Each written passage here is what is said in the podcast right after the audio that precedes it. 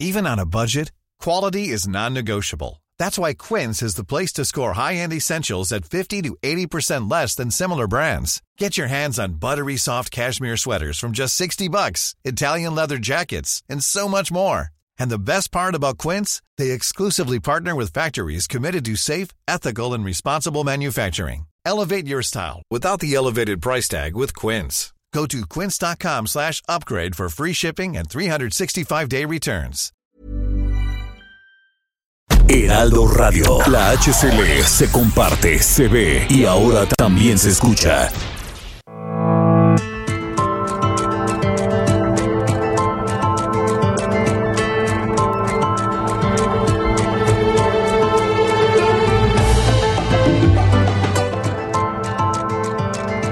Heraldo Media Group presenta Me lo dijo Adela con Adela Micha.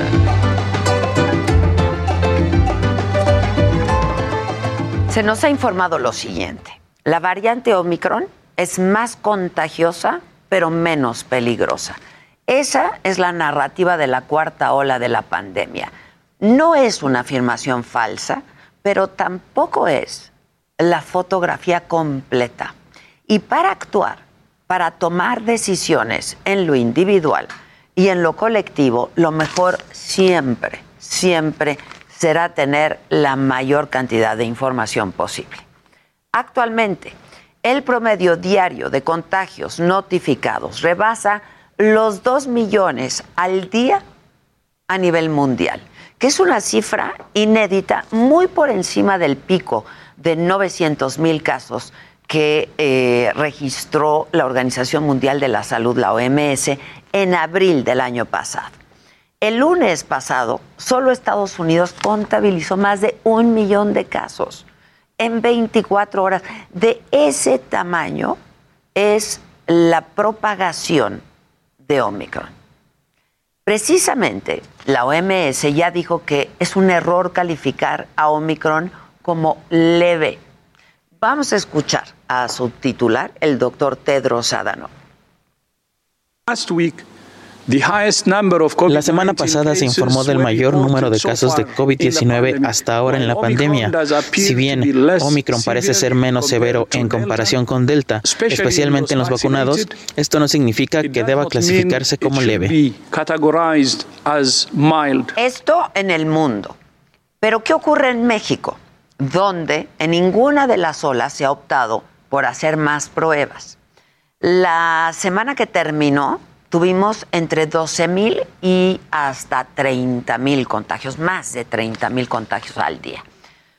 Ustedes lo saben, lo han escuchado, lo han leído o lo han vivido incluso con estas filas enormes para hacerse una prueba y la poca disponibilidad que ha habido en los últimos días.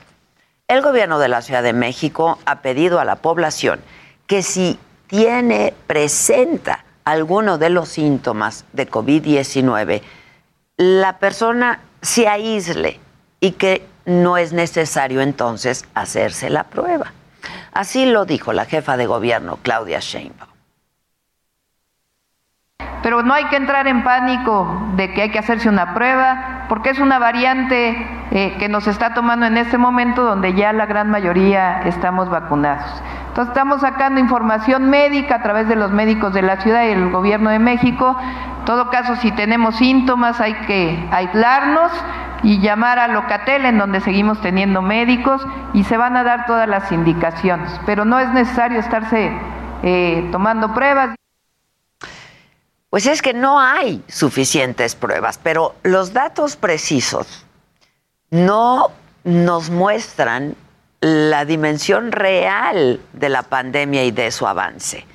Pese al aumento de casos, el hecho de que aún no hayan crecido las hospitalizaciones y los fallecimientos, pues han desviado la discusión de cierres parciales, restricciones de movilidad o de vacunación obligatoria. El propio presidente asegura que no se ven señales de estar rebasados. Así lo dijo el viernes. Sí, hay contagios, eh, pero no tenemos incrementos eh, todavía eh, en hospitalizaciones que nos lleven a pensar que pueda rebasarnos, que no tengamos eh, capacidad para atender enfermos. Y si efectivamente en esta ola no hemos visto los hospitales desbordados, pero sí hay hospitalizaciones. Y esa no es garantía de que ese escenario no sea posible. En ciudades de Estados Unidos, en otras partes del mundo, el personal de primera línea se está contagiando con mucha velocidad. Las camas generales están comenzando a ser ocupadas. Es decir, que los sistemas de salud comienzan a estar bajo presión. Como también lo dijo la OMS hace apenas unos días, Omicron no va a ser la última variante. Y mientras haya países que avanzan con la vacunación y sus refuerzos, pues esto seguirá siendo vivible. Pero hay otros que siguen completamente desamparados y por ello es que no veremos el fin de la pandemia. Y decir que Omicron es una variante más leve no es informar correctamente los riesgos que corre la gente si no nos seguimos cuidando. Esto es, perdón, esto es, pásame el agua. Esto es, me lo dijo Adela, yo soy Adela Micha y ya comenzamos ahora también por la cadena nacional del Heraldo Radio.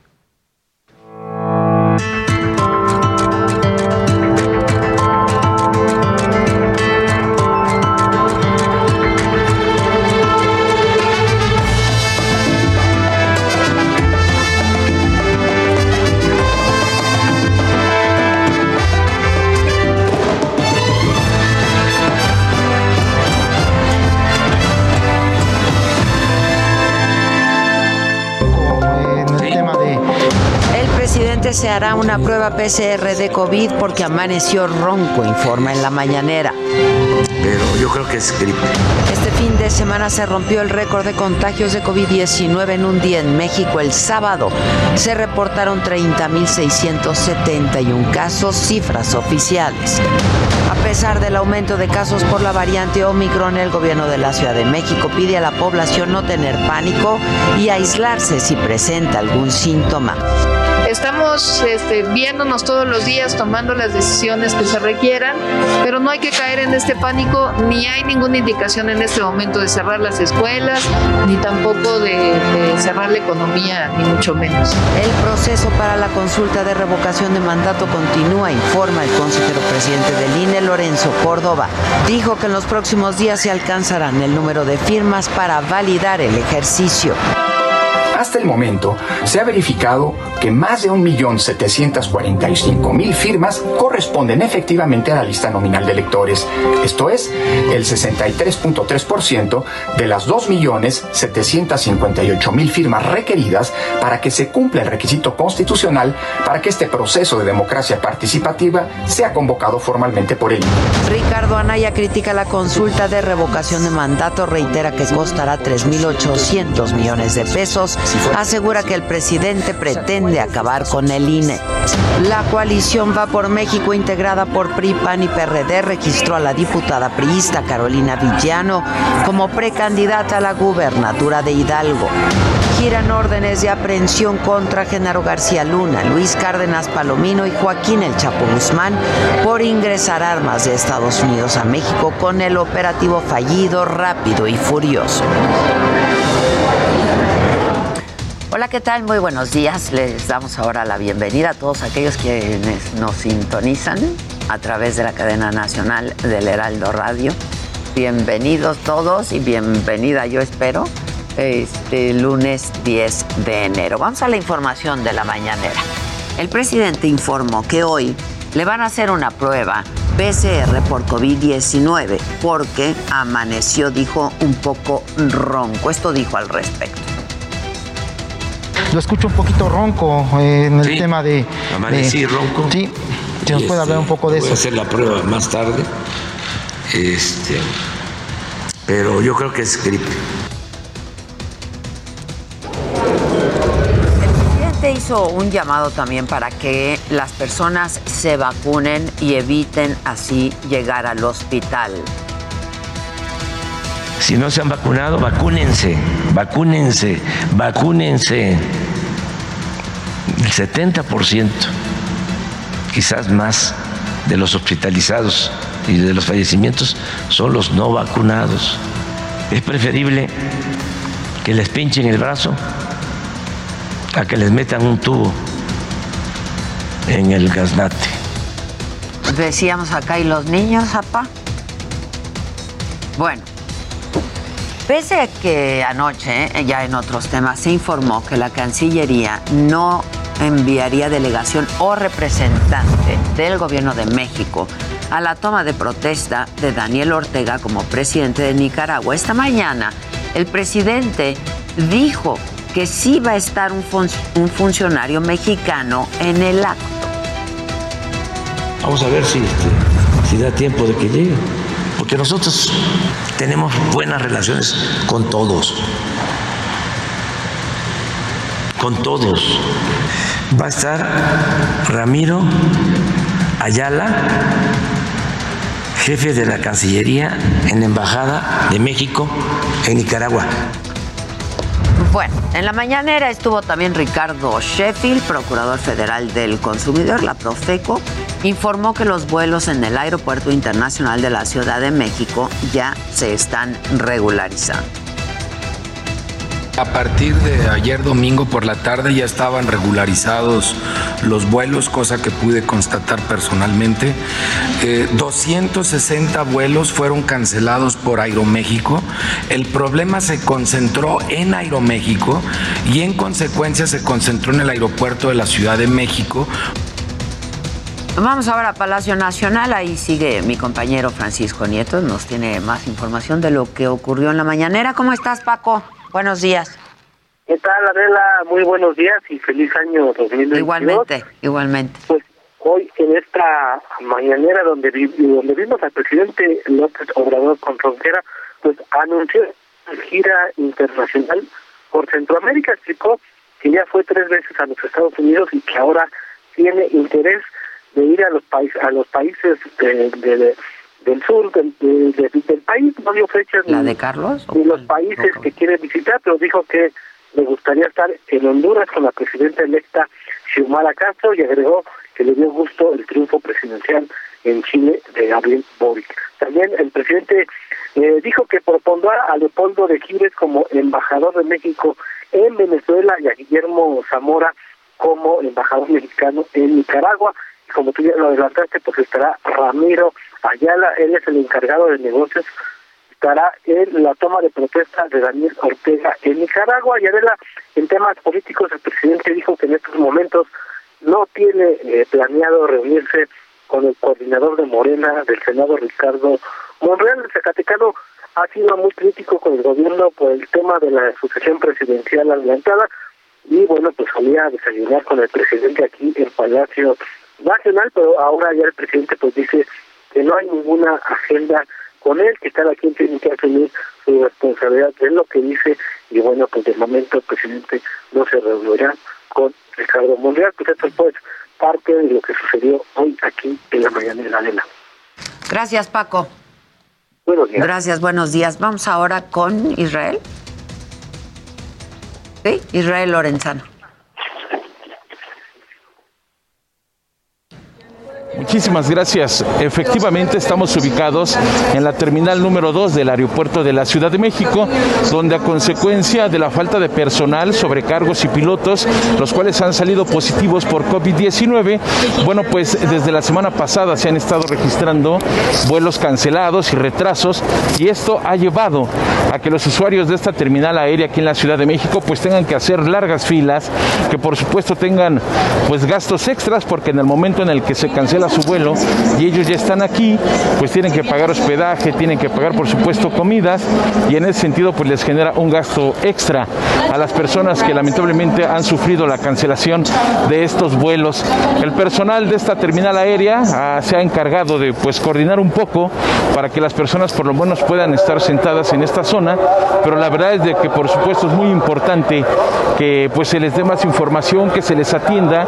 Han señalado que hay una falta de atención también por parte de las aerolíneas, quienes solamente les han informado que los vuelos se cancelan y esto por supuesto a consecuencia de pues la pandemia por COVID-19. Vamos a escuchar un poco de lo que están diciendo. Pues así como lo escuchamos, nada más anuncian que se cancela el vuelo y bueno, pues están pidiendo que pasen a las oficinas de la aerolínea para reagendar estos vuelos aquí en la terminal número 2 del aeropuerto capitalino. Pues es la información que yo les tengo, nosotros por supuesto vamos a permanecer muy al pendiente. Hasta este momento se dan 203 vuelos cancelados aquí en el aeropuerto de la Ciudad de México, el aeropuerto capitalino, es la terminal número 2. Así que bueno, pues nosotros por supuesto continuaremos al pendiente. Yo regreso los micrófonos al estudio. Muchas gracias, gracias Israel. Sí, vamos a estar muy atentos y en este momento hacemos contacto vía Zoom con Carlos Torres. Carlos Torres es analista en temas de aviación y de turismo. Vamos a tratar de entender qué es lo que está ocurriendo en el aeropuerto de la Ciudad de México, porque este fin de semana se reportaron 550 vuelos con retrasos eh, pues más de 150 vuelos cancelados de todas las aerolíneas. ¿eh? Carlitos Torres, ¿cómo estás? Buen día. Bien, mi querida Adela, gusto saludarte. Muy buenos días, feliz año. Igualmente, muy feliz año. Oye, caótico, caótico. Sí, yo creo que justo comentaba el fin de semana que en el tiempo reciente no habíamos visto una situación similar en el aeropuerto capitalino, que por supuesto pues es el que tiene mayor número de operaciones y esa es la razón por la cual pues vemos que está pues completamente saturado. Eh, efectivamente, como ya lo comentaban ahora en las notas, pues los tripulantes, pilotos, sobrecargos, pero también el personal de tierra, es decir, el personal que apoya, digamos, en la infraestructura aeroportuaria para el manejo de equipajes, para el abordaje, eh, pues también eh, sufrió, digamos, pues los efectos de, esta, de estos contagios. Entonces, en ese sentido, se convierte en una situación, digamos, compleja, donde las aerolíneas, pues tienen poco margen de maniobra para poder hacer cancelaciones o, en su caso, retrasos, que estos retrasos, como seguramente tú habrás visto, Adela, pueden ir desde una hora hasta 12 horas, ¿no? Si los vuelos, estamos hablando de vuelos internacionales, tanto de aerolíneas mexicanas, que en este caso particular de Aeroméxico, pero también de las otras aerolíneas internacionales, de las más de 10 o 12 aerolíneas internacionales que operan en el aeropuerto capitalino. Ahora, ¿todo esto es debido al COVID? Así es, Adela. Eh, hay que recordar que el año pasado, pues recordará que la, industria aérea pasó por un momento complejo, ¿no? En que las tripulaciones, pues quedaron, digamos, muy justas. Las aerolíneas tuvieron un año, pues prácticamente de sobrevivencia. Algunas, particularmente las de bajo costo en México, comenzaron a tener ya algunas mejorías, ¿no? Eh, particularmente Viva y Volaris.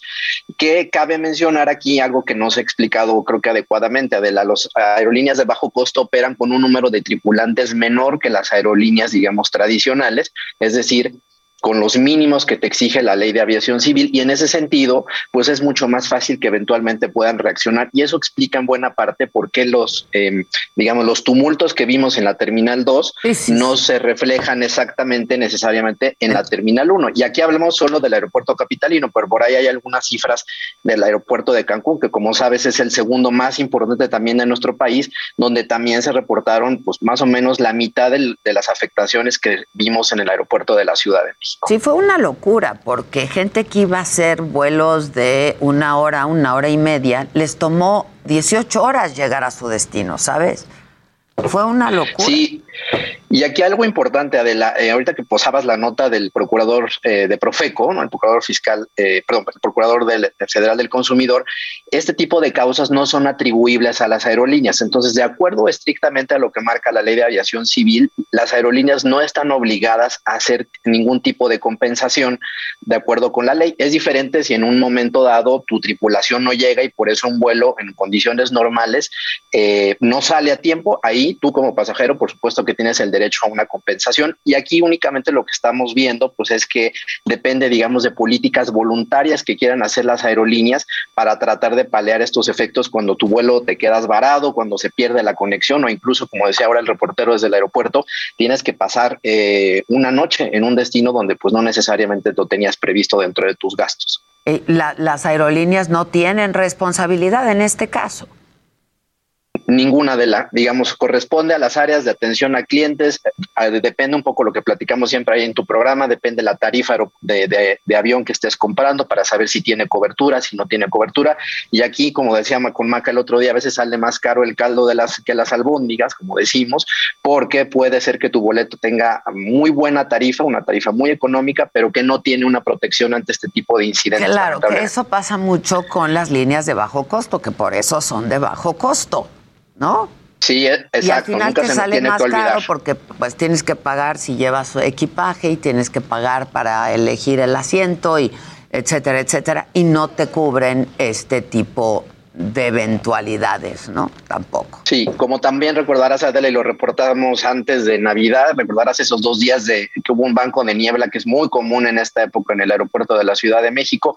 Ese tipo de demoras, como ocurre en cualquier otro aeropuerto del mundo, no te los cubre la aerolínea. Y la aerolínea lo que sí te garantiza es que eventualmente vas a poder ocupar tu vuelo. ¿Con qué retraso? No se pues sabe. No se sabe. Claro. Y te digo, puede ir desde 30 minutos hasta 12 horas o incluso pues 24 si el vuelo puede ser transatlántico hasta que llega la otra tripulación que permite sacar el vuelo con el número de tripulantes deseado, ¿no? Ya. Este, ahora, ¿cómo están informando a la gente, no? Eh, si el vuelo está cancelado, están, porque lo que vimos ahí fueron grandes tumultos, entonces no están recibiendo la información de manera oportuna de que el vuelo está cancelado, Carlos. Sí, creo que tocas un punto importante, Adela. Efectivamente, apenas hasta este fin de semana, en el caso particular de Aeroméxico, lanzó, digamos, dentro de su página web una, una lista donde ya puedes consultar específicamente cuáles son los vuelos que están cancelados, cuáles son los vuelos que están demorados, pero esta situación no la hemos visto en las otras aerolíneas. La página de la ICM me preguntaban por ahí el viernes, pues tampoco estaba funcionando al 100%, entonces, pues aunque dejes tus datos, y esto también es siempre bien importante, lo que aconsejamos siempre para los pasajeros, dejar todos tus datos telefónicos, tu correo electrónico para tratar de mantenerte lo más posible en contacto con la aerolínea y eh, pues anticiparte y no presentarte en el aeropuerto en caso pues de que sepas que tu vuelo pues no va a salir a tiempo. ¿Qué otras recomendaciones darías, ya que, ya que dices este, y nos estás orientando? ¿Qué otras recomendaciones darías a los usuarios eh, y a los viajeros, Carlos? Pues la, la, que es más importante siempre, decíamos ya, el revisar constantemente la, la, tarifa a la que estás adquiriendo en la aerolínea, cualquiera que ésta sea, nacional o internacional, para saber cuáles son específicamente, digamos, tus derechos. Eh, anticiparte lo más posible a la llegada del aeropuerto, ¿no? Sabemos que también hubo falta de personal y eso es algo que, ahorita no comentamos, Adela, pero el personal eh, sí de la aerolínea, pero también hay personal del aeropuerto que pudo haber ayudado a mitigar los efectos en una contingencia como la que se y desde mi punto de vista yo creo que sí me sumo a las, a las opiniones de que sí pudieron haberse preparado mejor las aerolíneas y también el aeropuerto para este momento que sabíamos que eventualmente iba a venir. Creo que esos son los consejos sumados a los otros dos que ya comentamos, más importantes que hay que tomar en cuenta. Ahora, dime algo, ¿la tripulación les están haciendo pruebas constantemente, eh, Carlos? Porque a ver, cuando uno viaja a ciertos países donde sí se exige eh, la prueba, tienes que entrar con una prueba negativa. Eh, ¿Qué pasa con la tripulación, aunque vayan a países donde no se exija? ¿Les están haciendo pruebas constantemente? Sí, ha sido una política que han aplicado prácticamente todas las aerolíneas, tanto las nacionales como las estadounidenses, que sabes que tienen una gran presencia también en nuestro país. Esos son parte, digamos, de los protocolos y justo lo que explicaba recientemente este fin de semana Aeroméxico es a través de su sindicato de pilotos y sobrecargos, que recordemos que solo es un sindicato de Aeroméxico y de Aeromar, no están consideradas las de bajo costo eh, que estaban aplicando justamente estos protocolos e incluso el aislamiento y en la medida que se van acabando, digamos, las cuarentenas o las revisiones de ciertas tripulaciones que van juntas a una persona que resulta contagiada, pues se vuelven a enrolar en algo que se conoce en la industria aérea como el, eh, la operación de itinerarios, que es una de las actividades más complejas, como te podrás imaginar, para empatar pasajeros, avión, tripulantes, personal. Entonces, aquí es cuando, como yo siempre platico, eh, se, te das cuenta de lo complejo que puede ser sacar un solo vuelo, no así, pues 500 o 600 vuelos diarios en un aeropuerto. Oye, Carlos, y ahora que está próximo a empezar a operar Santa Lucía, si seguimos en medio de todo esto, ¿cómo, cómo va a afectar todo esto? ¿Lo ves viable? Eh, yo creo que el aeropuerto de, eh, Santa Lucía va a operar finalmente el 21 de marzo, como lo platicamos por ahí en, estos días ahí en tu programa. Eh, es un aeropuerto que desde mi punto de vista cumple con características de ser un aeropuerto regional, un aeropuerto que complementará al aeropuerto capitalino, que quizás para este tipo de situaciones pues puede ayudar de alguna manera a descongestionar no solo la saturación de, aterrizajes y despegues, sino también las áreas y las zonas. Lo platicamos ahí en la mesa en tu programa. Ya es prácticamente imposible cuando se satura una sala de abordaje pues se ve un tumulto y ya, y a todos los que estamos dentro pues nos genera una sensación ¿no? de, falta de espacio, de falta de capacidad para poder atender. Entonces creo que el aeropuerto de Santa Lucía, y eso ya lo platicaremos si quieres, estamos prometido con tu programa para platicarlo sobre particularmente ahí, eh, de cómo lo vamos a hacer eh, los, eh, los usuarios, en este caso para volar solo a cuatro destinos, que son los que se van a inaugurar, Monterrey, Guadalajara, Tijuana y Cancún, por parte de Viva Aerobús y de, y de Volaris, a partir Continúa escuchando Me lo dijo Adela con Adela Micha. Regresamos después de un corte. Heraldo Radio.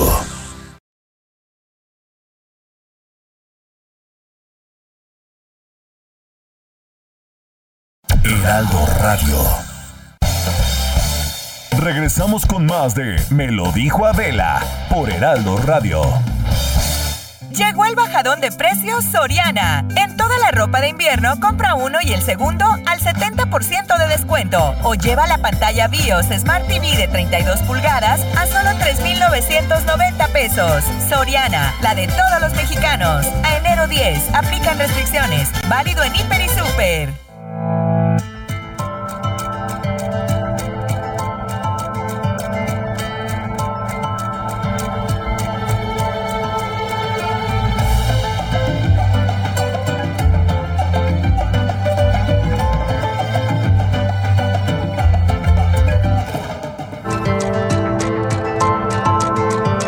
Continuamos en lo dijo Adela. Y vamos ahora de nuevo con mi compañero Israel Lorenzana. Hay personal del Tribunal de la Ciudad de México haciendo un paro de actividades en diferentes tribunales. Israel, ¿cómo estás? ¿Dónde andas? Adela, muchísimas gracias, un gusto saludarte, por supuesto, bienvenida. Y nosotros ya nos hemos trasladado desde el aeropuerto capitalino hasta la alcaldía Cuauhtémoc. Exactamente estoy ubicado aquí sobre Avenida Juárez, a la altura de la Alameda Central, donde se ubican los juzgados de lo familiar aquí del Tribunal de Justicia de la Ciudad de México. Y lo que observas de fondo, Adela, a través de las imágenes del Heraldo Televisión, es un grupo de trabajadores, tanto administrativos, quienes están pidiendo que les paguen sus vales de fin de año Adela. Originalmente se los habían depositado el 6 de diciembre y cuando ya podían hacer uso de ellos el 15 de diciembre se los cancelaron. En ese sentido, están pidiendo la presencia de las autoridades, se han ido a paro de labores, ahorita no hay labor en ninguno de los juzgados Adela. Y bueno, pues están en espera de tener una reunión con las autoridades, pero a consecuencia de la falta de atención decidieron ya bloquear esta importante arteria, me refiero a Avenida Juárez, ya tenemos un corte vial a la altura de Valderas, elementos policíacos llevan a cabo la desviación de los vehículos hacia Avenida Hidalgo con dirección hacia el ex central Lázaro Cárdenas. Así que bueno, pues evitar a toda costa transitar por este punto. Nuestros amigos que salen de casa y van a venir al centro histórico, hay que evitar, por supuesto, Avenida Juárez.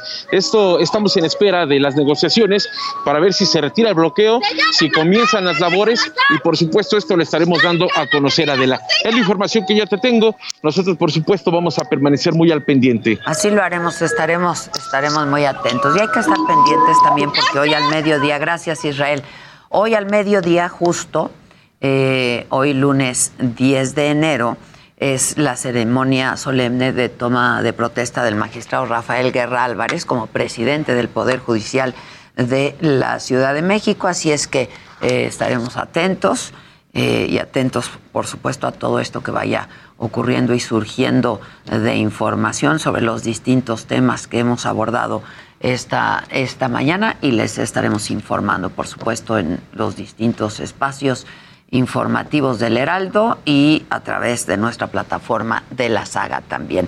Alguien me preguntaba por aquí, perdón mi ignorancia, pero ¿qué es esto de revocación de mandato? A ver, es un tema del que hemos venido hablando, se sigue hablando de ello y por eso hemos invitado al consejero electoral del INE, Martín Fernando Faz, para hablar de este tema. Justo revocación de mandato. Consejero, buenos días, feliz año, un abrazo desde aquí.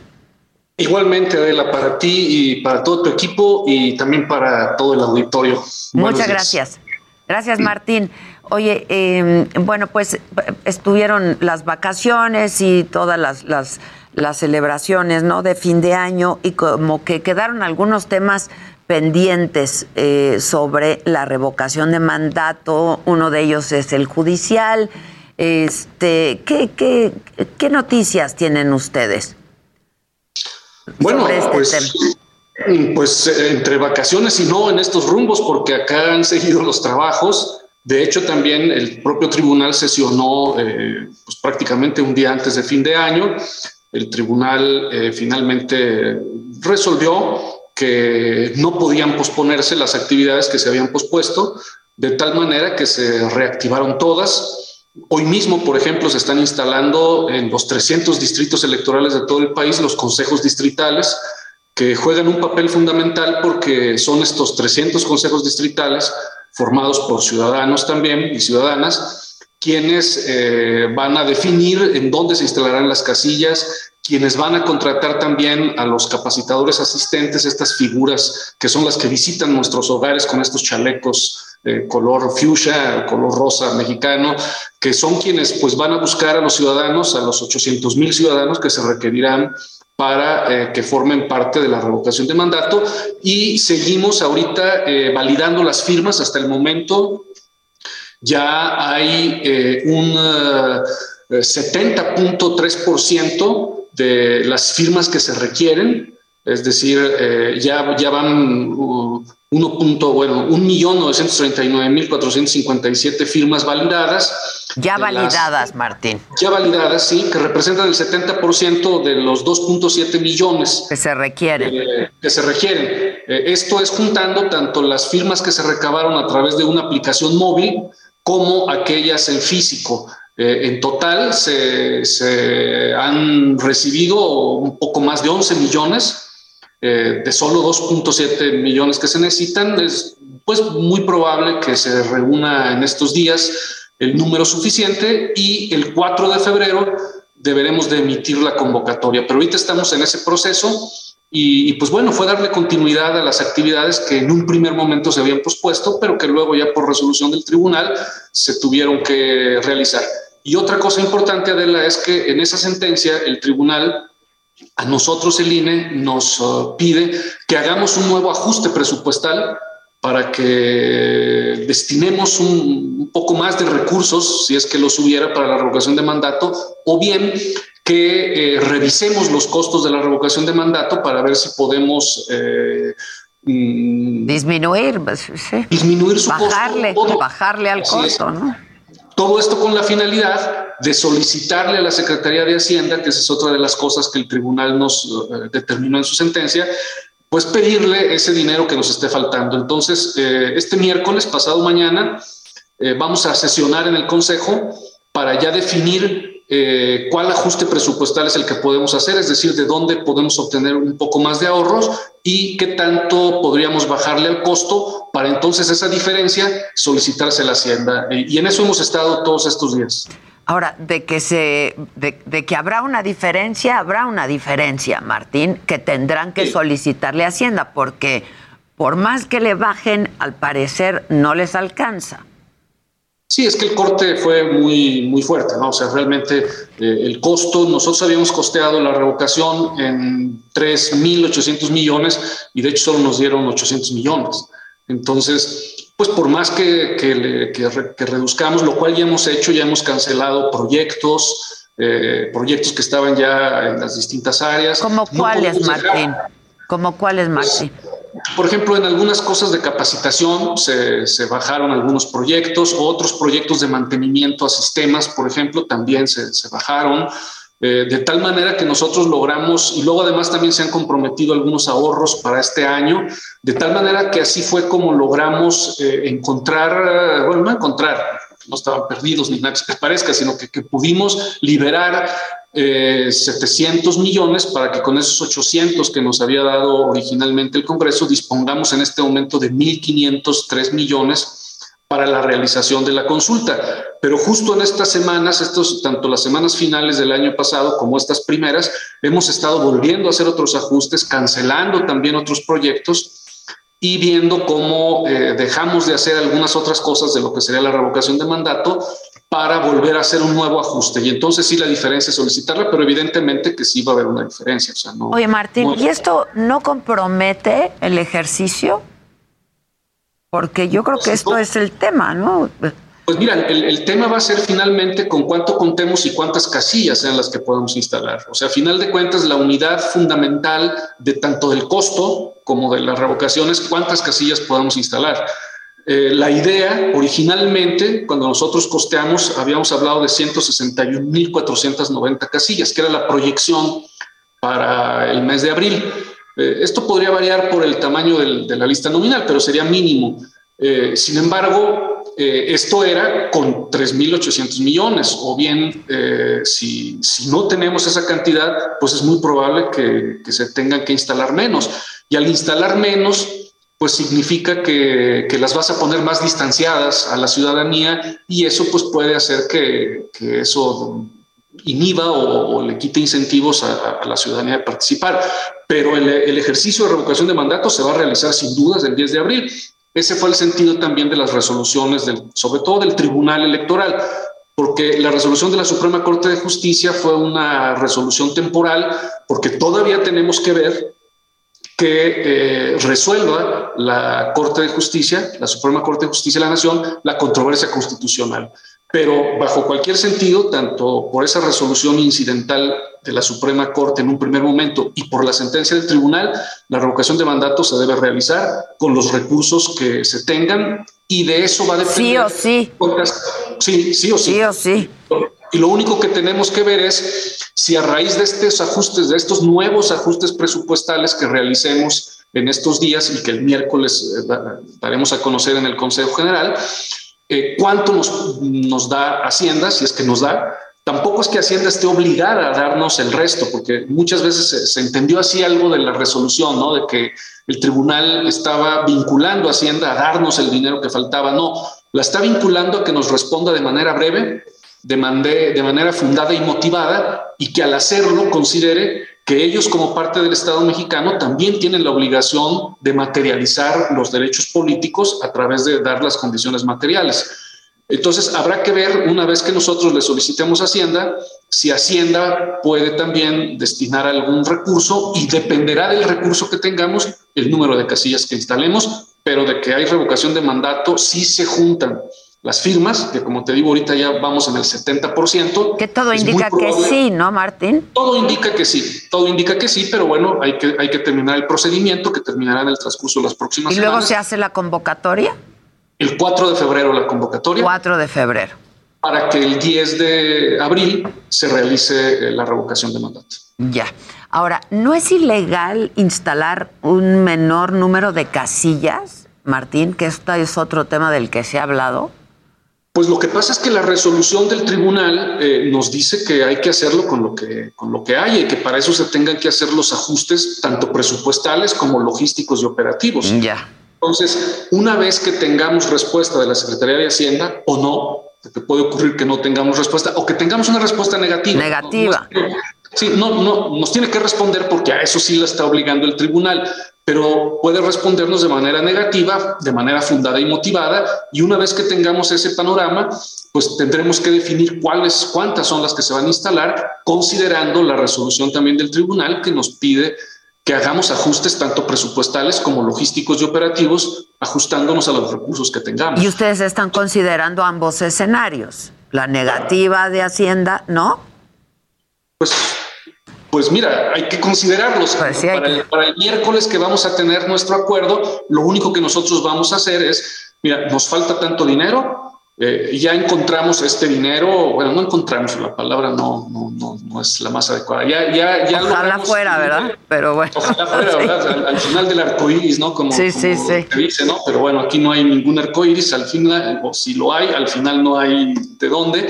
Y lo que hemos hecho es cancelar proyectos, reducir otros Eh, estamos viendo también un ejercicio de abaratar. Eh, cuando digo abaratar, no, no, me refiero tampoco como a quitar estándares de calidad. Nada más abaratar costos, digamos. Por ejemplo, que, no se, que, que, la papelería no se haga en papel seguridad sino que se haga en, en, otro tipo de papel y, por ejemplo, no a color, sino en blanco y negro. O sea, me refiero a ese tipo de cosas. No, no es a, a, dejar de tener ciertos estándares de seguridad. Ya. A eso me refiero. Entonces, eh, nosotros lo que vamos a hacer este próximo miércoles es, mira, eh, ya logramos eh, bajar algunos costos, ya encontramos también o ya destinamos este dinero, nos falta tanto y entonces esperaremos que la Secretaría de Hacienda nos, nos responda a la brevedad, porque eso, eso sí es importante, Adela. Un trabajo de, revocación de mandato que implica una, una elección eh, bueno, no es una elección, pero es un ejercicio de participación ciudadana de carácter nacional, tiene tiempos muy cortos, estamos solamente a 90 días. Sí, ya está encima en realidad, sí, sí, sí. Ya está encima, entonces nosotros sí requerimos que la respuesta de Hacienda sea en los términos en que dijo el tribunal de manera breve, porque pues así, así hay que, así debe ser.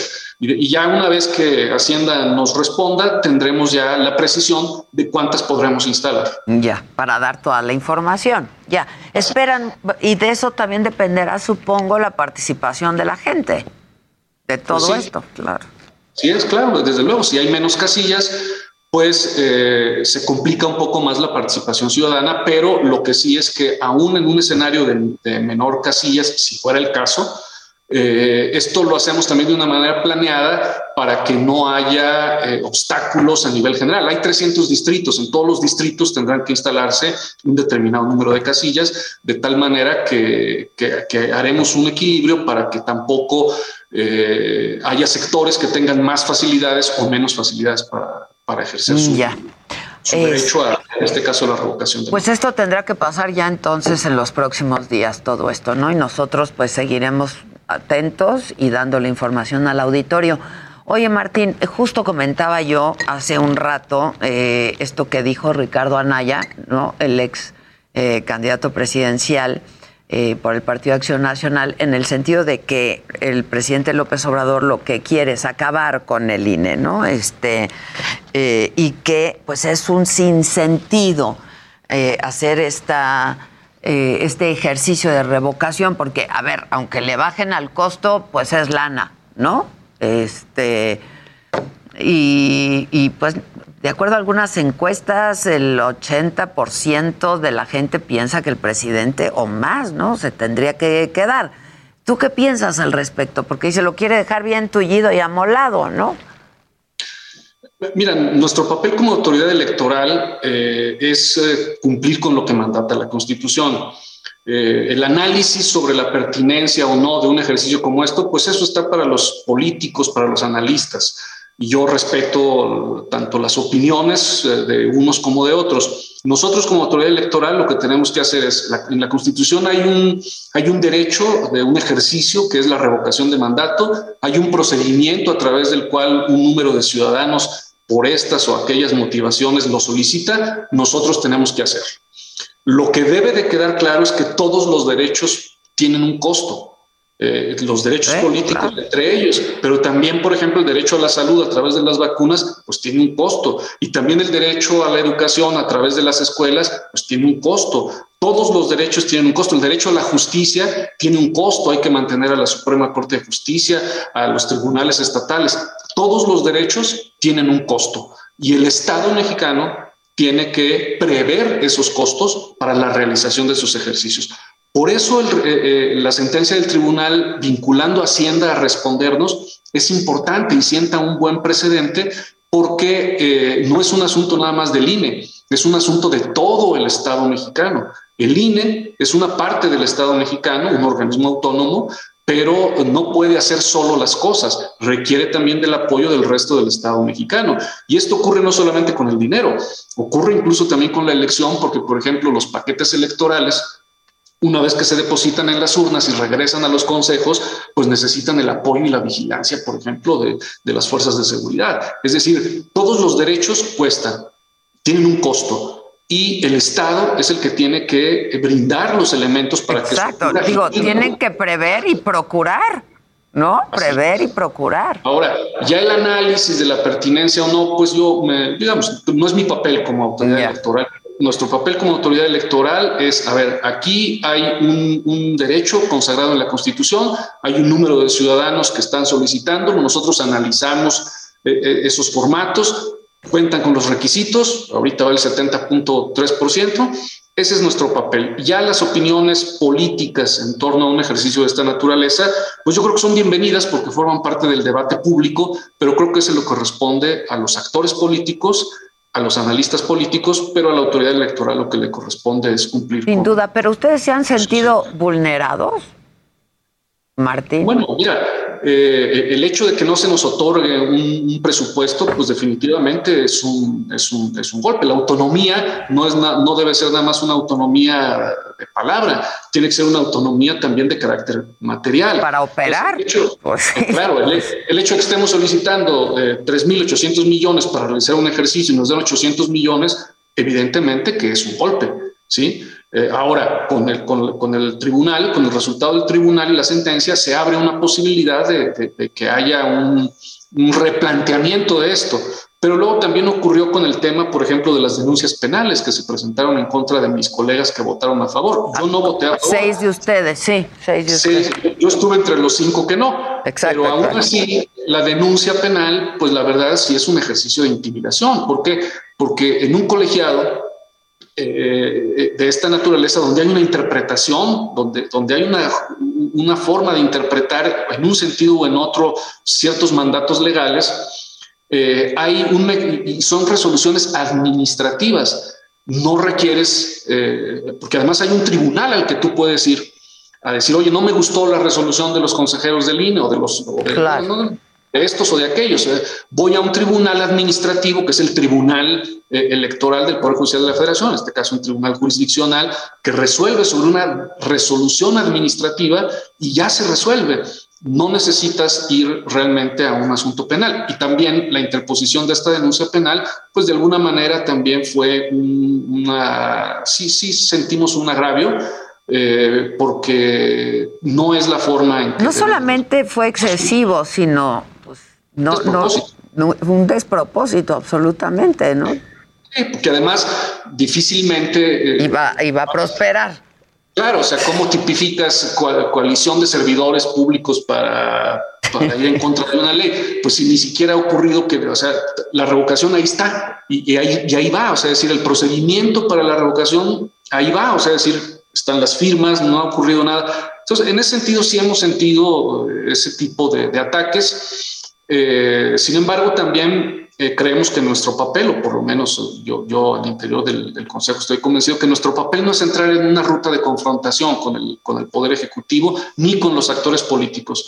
Nuestro papel es eh, cumplir con la Constitución, cumplir con la ley y en este caso es lo que hemos estado haciendo y, y, en ese sentido, siguiendo incluso el acatamiento de las sentencias y de juntarse las firmas requeridas, que ya están muy cerca de lograrse, eh, habrá revocación de, mandato. que de hecho nunca se detuvo el procedimiento, ¿no? Todo el proceso, digamos. Se, detuvo quizás administrativamente un par de días porque entre la resolución que por mayoría aprobaron mis colegas, que fue el 17 de, de diciembre, y la resolución de la Suprema Corte de Justicia, que fue unos días después, y luego la del tribunal, pues solamente se, se pospusieron un par de asuntos más de carácter interno y administrativo pero no se, no, se, no se pospusieron las firmas y tampoco se pospusieron, como te digo, ni la instalación de los consejos locales, que eso fue el 3 de enero, ni el día de hoy los 300 consejos distritales, que son dos elementos fundamentales, y tampoco la convocatoria para los CAES. Así que realmente eh, esa semana que transcurrió entre la decisión de, de, postergar y que se revirtió, realmente fueron asuntos de carácter administrativo que no tuvieron afectación ninguna en el procedimiento. Martín, te agradezco mucho. Como siempre estaremos atentos. Habrá que ver qué pasa estos días y si me permites en contacto. Muchas gracias. Un abrazo. Buen año. Gracias. Muchas gracias. Es Martín Fernando Faz, consejero electoral del INE, pues hablan sobre este tema del que hay que estar muy atentos, a ver qué pasa en los próximos días, la revocación de mandato. Y les adelanto también de que hay que estar pendientes para el día de hoy, para este lunes al mediodía eh, se los comentaba, el magistrado Rafael Guerra Álvarez rinde protesta como presidente del Poder Judicial de la Ciudad de México para el periodo 2022-2025. Eh, aquí también en la Ciudad de México se lleva a cabo la reunión de cónsules y embajadores. Van a estar presentes más de 250 diplomáticos y funcionarios. Encuentro, por supuesto, encabezado por el canciller Marcelo Ebrard. Atentos en el mundo porque eh, se realiza la investidura de Daniel Ortega como presidente de Nicaragua, luego de estas elecciones, la verdad, muy cuestionadas debido al encarcelamiento de opositores y se pensaba que no iría nadie representando al gobierno de México y en la mañanera el presidente dijo que sí, eh, que irá el jefe de la Cancillería en la Embajada de México en Nicaragua, Ramiro Ayala.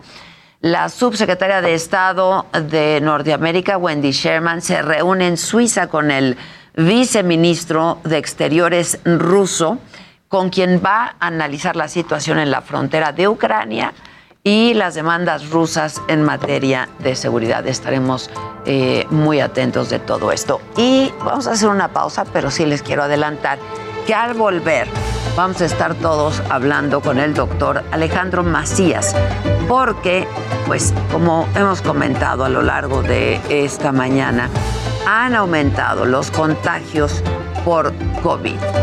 Han aumentado las hospitalizaciones, han aumentado los fallecimientos. Si no hay suficientes pruebas, eh, ¿qué hay que hacer? Pero además, sobre todo, si ustedes tienen... Continúa escuchando Me lo dijo Adela con Adela Micha. Regresamos después de un corte. Heraldo Radio 98.5 FM, una estación de Heraldo Media Group, transmitiendo desde Avenida Insurgente Sur 1271, Torre Carrachi, con 100.000 watts de potencia radiada.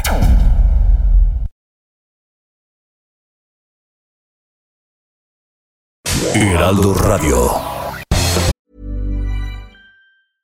Life is full of awesome what ifs, and some not so much, like unexpected medical costs. That's why United Healthcare provides Health Protector Guard fixed indemnity insurance plans to supplement your primary plan and help manage out of pocket costs. Learn more at uh1.com. Esto es Me lo dijo Adela, con Adela Micha. Ya estamos de regreso. Llegó el bajadón de precios Soriana. En todos los higiénicos Regio Almond o higiénicos Elite Triplex y en cremas faciales o corporales, compra una y te llevas la segunda al 50% de descuento. Soriana, la de todos los mexicanos.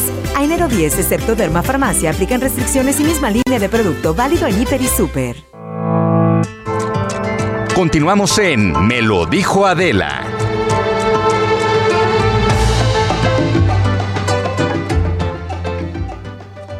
Bueno, eh, estamos de regreso y el Hospital Adolfo López Mateos aquí en la Ciudad de México es uno de los primeros en reportar que ya no tiene capacidad para atender más casos de COVID. Y ahí está mi compañero Javier Ruiz. ¿Cómo estás, Javier?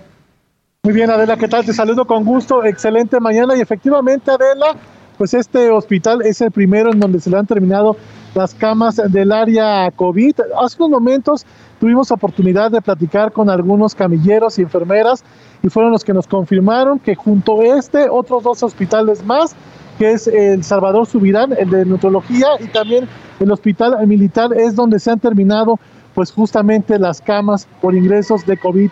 Aunque hay que mencionar que a comparación a las olas anteriores, en esta ocasión pues los casos son únicamente pues de leves a moderados, sin embargo pues sí se ha requerido pues que sean hospitalizados, ya que algunas personas pues desafortunadamente llegan saturando ya al 80 o al 85%, lo que es pues necesario ser que, se queden pues justamente en una de estas camas. Lo que nos han referido también las autoridades es que sí hay todavía bastantes eh, lugares, incluso hay una página que dice hospitales cdmx.gov.mx donde pueden checar pues eh, algunas alternativas en caso de solo requerirlo, quien no, no lo requiera pues realmente podrán estar en su casa. También las recomendaciones que nos han dado aquí los, eh, las personas que trabajan es que, pues que en caso de que se sientan mal, que se quedan únicamente pues en su domicilio, únicamente en caso de principalmente tener alguna afectación mayor es cuando hay que acudir a estos hospitales. Algunos de ellos que hemos podido observar que se encuentran todavía libres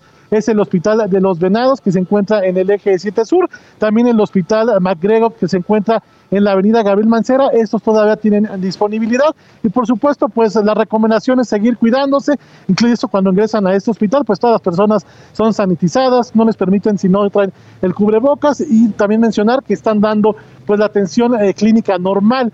Personas que tienen cita, que tienen entre 8 y 10 de la mañana, las están atendiendo de manera normal. Únicamente el área de COVID es la que está alejado de este punto. De momento, Adela, es el reporte que tenemos. Te agradezco mucho y por supuesto que estaremos muy atentos, Javier. Muchas gracias. Estamos atentos. Y justo para hablar de todo esto, no sé si ya, ya lo tenemos por Zoom o por Zoom. Al doctor Alejandro Macías, médico internista, infectólogo, excomisionado de influenza en México, eh, pertenece al Sistema Nacional de Investigadores, amigo y colaborador casi, casi de este programa. Eh, muchas gracias, doctor Macías, ¿cómo estás? Buenos días. Y feliz año. Muy bien, ¿eh? Adela, me da gusto estar con tu auditorio. Buenos días. Igualmente, buen año, que sea un buen año. Oye, este, yo no sé qué estás pensando sobre todo esto que está pasando eh, parece que hay un aumento importante en casos de contagio. Nos dicen que no así de casos graves, ni de hospitalizaciones, ni fallecimientos. ¿Cuál sería, eh, pues, de manera general, lo que estamos viviendo en este momento en el, dentro del COVID-19, doctor Macías? Sí, mira, con Omicron no hemos visto nada todavía. ¿eh? Va a entrar con una gran. Lo que falta, ¿verdad? Todavía lo que nos falta. Vamos a tener 15 días muy, muy intensos, en donde es una, es una enfermedad que sí en términos generales, por fortuna, no se pone grave la gente, pero si hay no vacunados, todavía eso se pueden poner muy graves. Todavía se pueden saturar los hospitales, como han mostrado, y todavía se nos pueden llenar las terapias intensivas. No hemos visto nada todavía. Está entrando apenas con una velocidad sorprendente en prácticamente todo el país. ¿eh? Yo pensé que iban a entrar con más parsimonia, primero en unos lugares y luego en otros, pero está entrando en ya prácticamente todo el país con mucha fuerza. Y, a ver, por lado de tranquilidad, mucha gente que ya se haya infectado previamente ya tiene una cierta inmunidad y va a tener una especie de catarro. Los que estén vacunados con cualquier vacuna, si tengan una, dos dosis, lo más probable es que no se vayan a poner graves, pero si todavía anda por ahí alguien sin vacunarse, no se la juegue, vacúnese en cuanto pueda. Y si tienen el refuerzo, pues mucho mejor, ¿no? Digo, pero pues en este país está difícil tener el refuerzo. De pronto leemos que en Israel ya van por el, la cuarta vacuna, por ejemplo, mm. ¿no? La más importante es la primera, de la, y luego la segunda, y luego la tercera, y luego la cuarta. Entonces, a ver, si tienes dos, considérate vacunada, considérate razonablemente bien Porque es el esquema completo, digamos, ¿no? Digamos, un esquema completo es de dos. Quien tenga una sola va a necesitar una segunda dosis.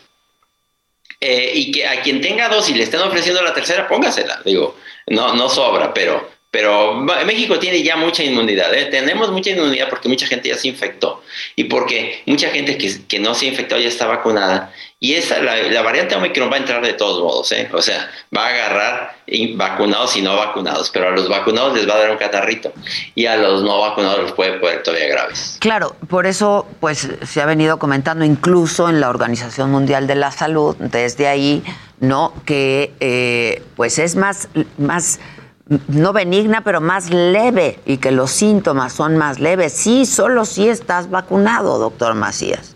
Sí, eh, a ver, inclusive los que estén no vacunados, si tú los pusieras a escoger entre la Delta y la Omicron, escojan la Omicron, ¿eh? inclusive si no estás vacunado. Ahora, si estás vacunado y además te va a dar la variante Omicron, lo más probable es que no te va a pasar absolutamente nada grave, vas a tener un catarrito.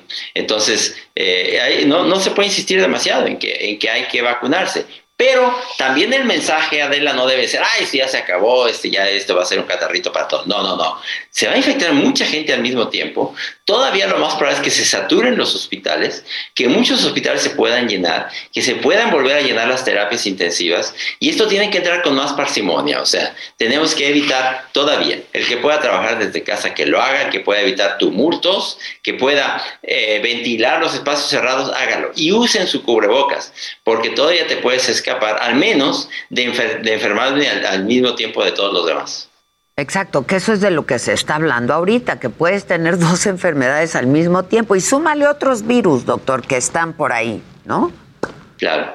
Si te vas a enfermar, que no te enfermes al mismo tiempo de todos los demás para que no se saturen los servicios médicos y que si finalmente te, va a entrar, te, vas a enfermar de Omicron, que sea con tiempo, ¿verdad? Y que tengas, eh, te agarre ya con inmunidad y te dé solamente un catarrito. Ya.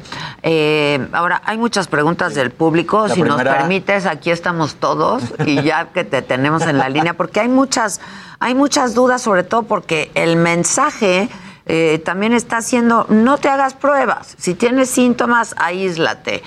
Y la gente, yo no sé si pues, pues es un asunto mental o no, pero quiere saber qué es lo que tiene, doctor. Claro, sí. A ver, si tienes acceso a una prueba, háztela desde luego, te va a servir. Ahora, sí es verdad que si te vas a hacer una prueba y te la van a reportar en cinco días, no, pues ¿para qué la quieres? o sea, ya es un acceso a una prueba, ya sea una prueba de antígeno que te van a reportar rápido el mismo día, o una prueba de PCR que te van a reportar antes de 24, 48 horas, sí, háztela. Si no, no tiene caso en efecto. Pues el chiste es que haya, porque también el mensaje es ese porque no están habiendo pruebas, ¿no? No están siendo suficientes.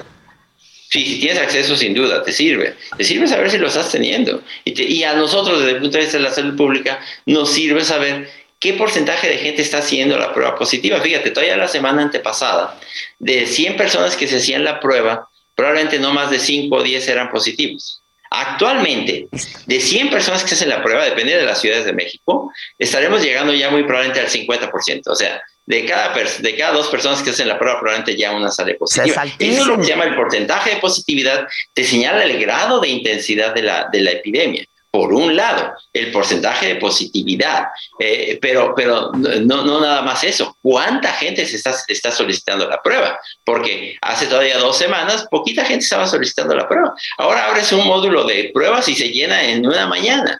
Entonces, se acaban las pruebas, y, ¿no? Claro. Este, y eso nos sirve como un indicador de la intensidad con la que está entrando la pandemia, pero también nos va a señalar en el momento en que ya la intensidad empiece a bajar y que ya estén reduciéndose el número de casos y nos va a señalar cómo vamos a ir dibujando estos picos de los picos de, de la entrada de la pandemia. Ahora, entre pasillos y entre, ¿no? Este, gente como uno, de a pie, decimos, bueno, es que ya nos va a dar a todos, Vamos a esperarlo porque ya nos va a dar a todos vacunados o no, pero se va a lograr la inmunidad. ¿Es así, doctor Macías? No, mira, la inmunidad de rebaño no la vamos a lograr. ¿eh? ¿eh? ¿No? Vamos a lograr que mucha gente tenga inmunidad, eso sí, y que tengamos anticuerpos y algún grado de defensas. Pero inmunidad de rebaño se define el momento en que ya una enfermedad se detiene porque en, la, en, el, en el grupo ya hay suficiente inmunidad como para que ya no se pueda transmitir esa enfermedad, como pasa, por ejemplo, con el sarampión, la viruela. Pero no, para este virus no va a haber inmunidad de rebaño. Lo que vamos a lograr es un buen nivel de inmunidad de grupo, sobre todo cuando ya pase la variante Omicron, que ojalá sea ya hacia finales de, febrero, que ya tengamos un segundo trimestre en México mucho más tranquilo, ya podríamos haber dejado lo peor de la pandemia. Y entonces vamos a tener no inmunidad de rebaño, vamos a tener una buena inmunidad de grupo y un virus que ojalá tenga a hacerse menos patógeno y que, se, que nos esté dando ya como catarros recurrentemente eh, todos los años o, probablemente este mismo año. Como pasa con otros virus respiratorios, ¿no? Como la influenza, etcétera, ¿no? Sí, como, este, de hecho, hay otros cuatro coronavirus que ya circulan y son coronavirus catarrales, que seguramente entraron en la, en la humanidad de la manera en la que se entró este, siendo un virus, siendo virus muy malos, y que ahora nos están infectando y reinfectando a cada ratito. Ya. Hay preguntas. Sí, hay como una confusión general porque dicen si me dio COVID me puede dar Omicron, o sea, como que no están entendiendo que es, una, variante, del COVID. Y preguntan que cuál es la diferencia, doctor, para saber realmente entre qué es un catarro y que pueda ser Omicron. No se puede, ¿eh? o sea, la verdad es que clínicamente no puedes decir eso. De hecho, mucha gente cree que tiene una alergia, ¿eh? eh escuché que ahorita el presidente en la mañana dijo que estaba un poco ronco. es muy probable que va a tener Omicron. Digo, ojalá y no, por el bien de todos, pero si te sientes mal, a veces no tienes más que algo que pareciera un catarrito, una voz un poco ronca, estornudos, eso puede ser todo, ¿eh? Y quien no está vacunado o no eh, se infectó previamente, aún con Omicron puede tener un cuadro grave, que te falte el oxígeno. Por eso, la información o el mensaje es, chécate el oxígeno tiene, uno, tiene un oxímetro, y te sientes mal, recuerden que esta enfermedad da lo que se llama la hipoxemia feliz, que ni cuenta te das que te baja el oxígeno. Entonces, eh, clínicamente va a ser muy difícil, pero si estás checando que estás oxigenando a más de 90%, estamos tranquilos. Eh, tómate nada más un analgésico, eh, no empieces a llenarte de antibióticos, de cortisona, que es lo peor que puedes hacer, y que te llenen de ivermectina, citromicina, levofloxacina, O sea, no hagas eso, no te va a servir y te va a poner las cosas peores. También preguntan. Ah, Luis. Eh, doctor Macías, ¿qué tal? Luis G. de este lado. Eh, una, una, pregunta corta, pero se me hizo interesante. ¿Qué pasa con los bebés y Omicron? ¿Qué cuidados se tienen que tomar en cuenta? Sí, los bebés en términos generales no se van a poner graves, ¿eh? La gran mayoría van a tener cuadros leves, pero sí, sobre todo si el bebé está teniendo eh, fiebre persistente, ese es el principal marcador en niños, que la fiebre sea muy persistente, sea arriba de 38, ya pasó un día, pasaron dos, pasaron tres días, no, acudan, porque en los niños puede dar lo que se llama un síndrome inflamatorio y postinflamatorio, que es una fiebre persistente acompañado de manifestaciones en otros órganos. Es raro, por fortuna, pero puede ocurrir. Yo no sé si, si estoy en lo correcto o es mera percepción, pero como que ahora hay más niños contagiados, ¿no, doctor? Sí, sí. mira, eh, casi seguramente eso significa que como los niños habían estado más resguardados y tienen menos nivel de vacunación, vamos a ver más niños infectados de los que habíamos visto. Ya. Eh, esperemos, sin embargo, que, la, que el grado de gravedad que veamos en ellos sea bajo. ¿eh? Pero sí, yo creo que vamos a ver más niños infectados y vamos a ver más demanda en los servicios pediátricos de los hospitales. Ya. Doctor, hablan también de estas mezclas de vacunas que se están dando, ¿no? Alguien por aquí nos dice, yo tengo la Johnson Johnson, me debo poner la AstraZeneca, el refuerzo o todo completo. Hablan de si Pfizer con Cancino o si de Pfizer con Moderna. O sea, están preguntando cuáles son las mezclas correctas o cómo debe de ser. Sí, mira, es lo que se llama vacunación heteróloga. Vacunación homóloga es que te pusieron de Pfizer y te pongas de Pfizer. Te pusieron de una, te pongan de la misma. Pero vamos a ver mucha vacunación heteróloga porque mucha gente que se vacunó, digamos, con Cancino, eh, Pfizer, se, le están ofreciendo ahora AstraZeneca, póngasela, funciona, funciona bien. Casi cualquier combinación funciona. Si te están ofreciendo un refuerzo heterólogo con una vacuna que no te tocó antes, póntela, te va a servir y, va, te va a incrementar tu inmunidad. Hola, doctor, buenos días.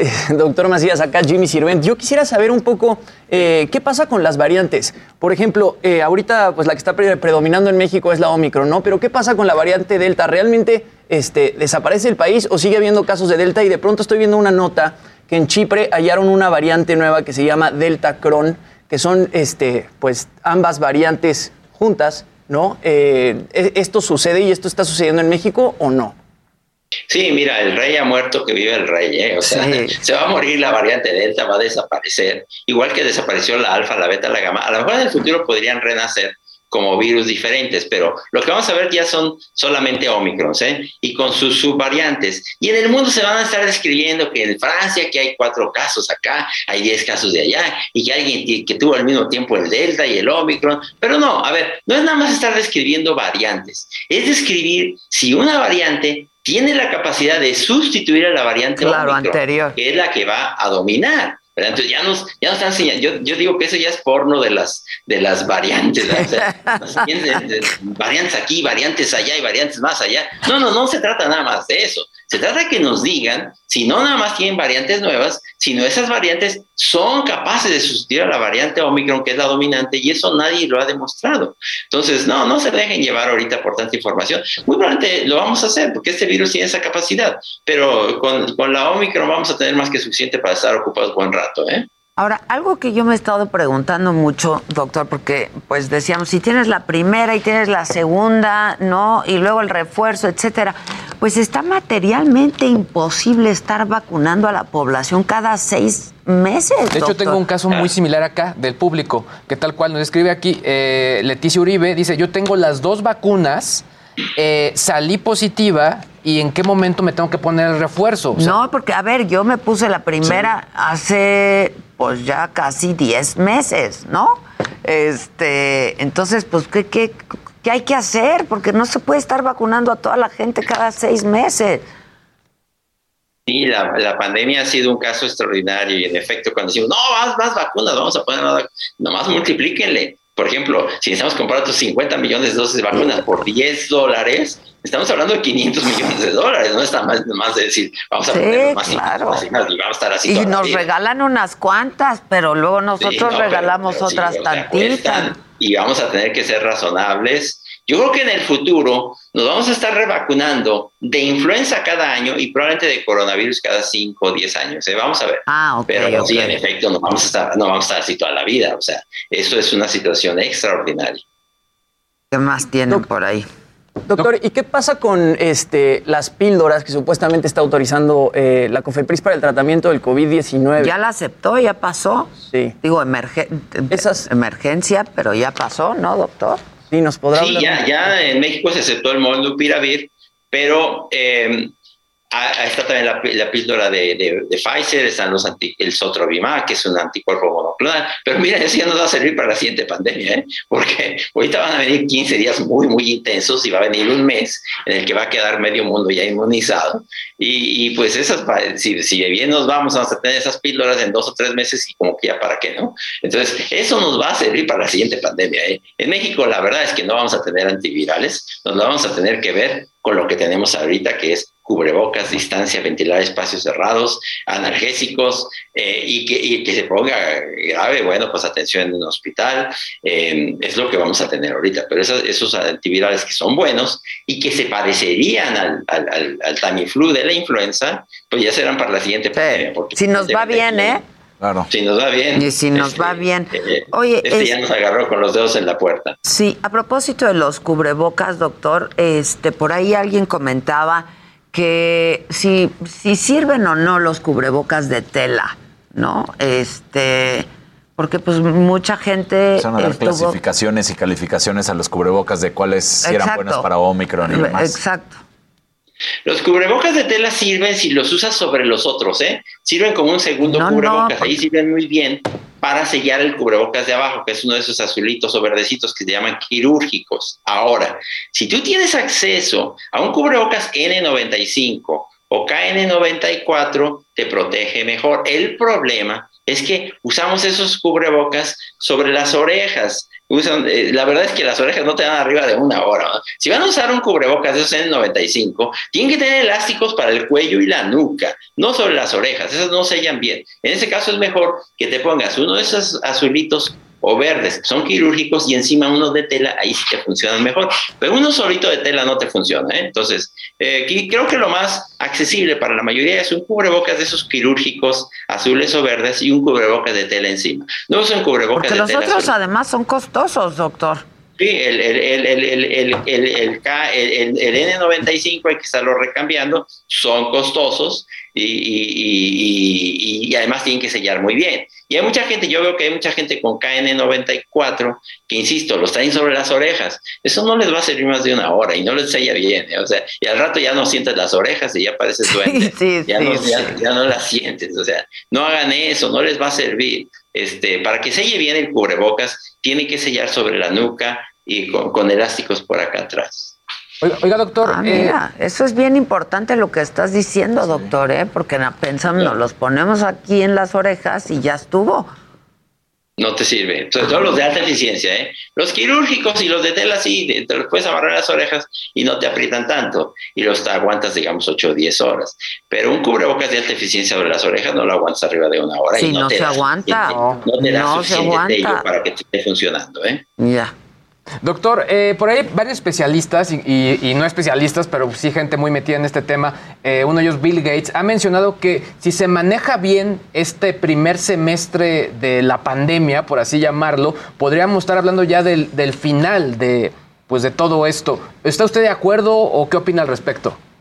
Digamos, el virus no se va a ir, ¿eh? digamos, podemos decir que es el final de la etapa epidémica del, del COVID-19, sí, yo creo que sí, para pasar a una etapa más manejable a partir del segundo trimestre de este mismo 2022, yo sí creo que sí. Yo sí creo que, a ver, México ha pagado un tributo muy alto ¿eh? de enfermedad, de muerte, obviamente muchas cosas pudimos hacerlas mejor, pudimos hacer, haber hecho cosas mejor sin duda, pero pasaríamos a una situación ya más manejable a partir del segundo trimestre de este mismo 2022. Yo estoy de acuerdo de eso. ¿eh? Oye, doctor, este, a mí me gustaría también, si, si puedes hablarnos un poco, pues tengo un par de minutos, si quieres te doy lata mañana, pero de las secuelas del COVID. Ayer estaba leyendo un artículo que decía que, pues una de las escuelas, eh, de las secuelas, perdón, es que hasta te vuelves menos inteligente. Eso decía este artículo, ¿no? Yo no sé si por pérdida de memoria o que el cerebro trabaje distinto, no lo sé. Sí, mira, cualquiera ya va a tener buena excusa para decir que ya no piensa que eres un idiota.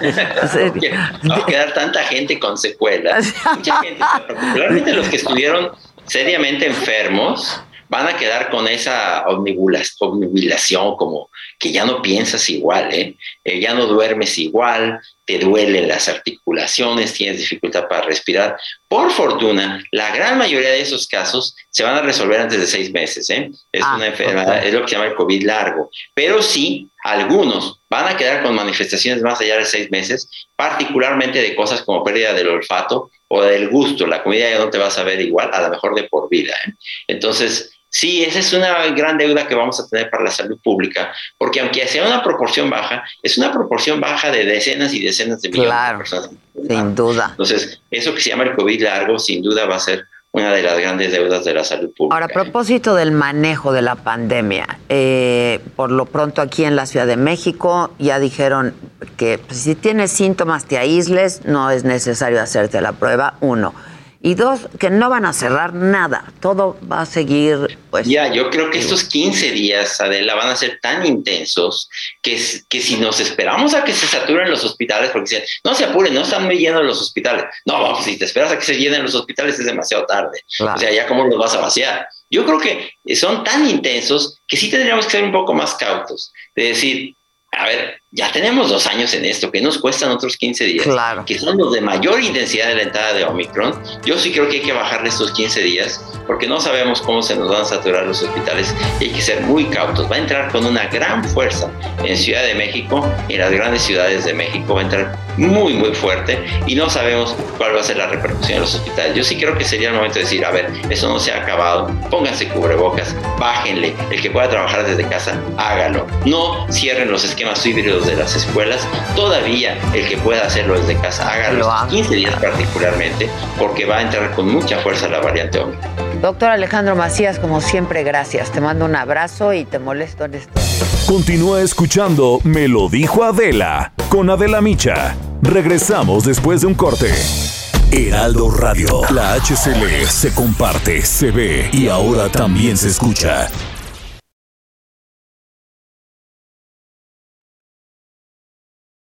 Heraldo Radio, la HCL se comparte, se ve y ahora también se escucha. Regresamos con más de Me lo dijo Adela por Heraldo Radio. Llegó el bajadón de precios Soriana. En el mes de la limpieza, aprovecha que el detergente en polvo 123 de 900 gramos está a 15 pesos y todos los lavatrastes de 1.1 litros o más llevan el segundo al 50% de descuento. Soriana, la de todos los mexicanos. A enero 10, aplican restricciones. Válido en Hiper y Super.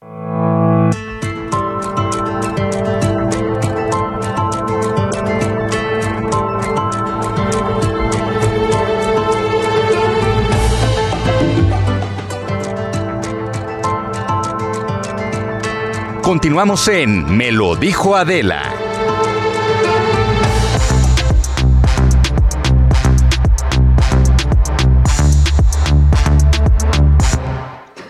ya, ya está muy chistoso.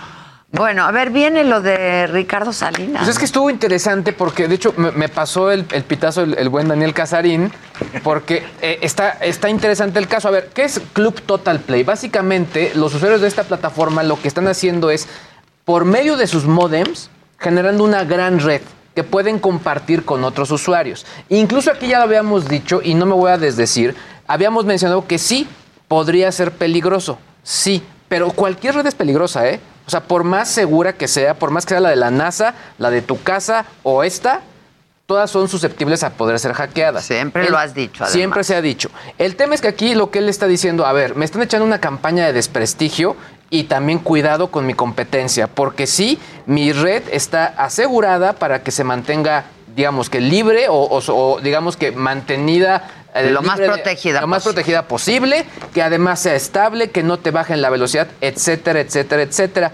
Y sí retó básicamente a toda su competencia, es decir, compruébame que estoy mintiendo.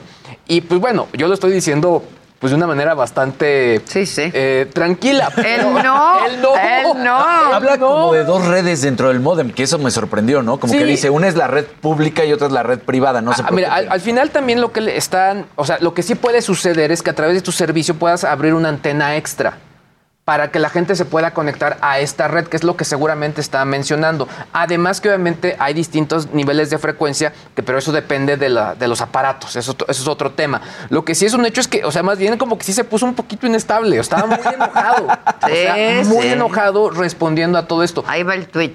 Por lo pronto, lo que sí, ahí está. Hoy les quiero hablar de Club Total Play. Hay, hay mucho endejo diciendo mentiras e inventando una serie de estupideces sin sentido sobre el servicio. Entonces tengo que salir a dar la cara para aclarar sus dudas. Abro hilo. El, el punto acá es que al final, o sea, se ve que también se le puso una regañada a alguien allá abajo y dijo, a ver, ¿por qué no están respondiendo y por qué están des- Claro, A mí la seguro. verdad, con lo único que lo que me deja es con más ganas de entrevistarlo.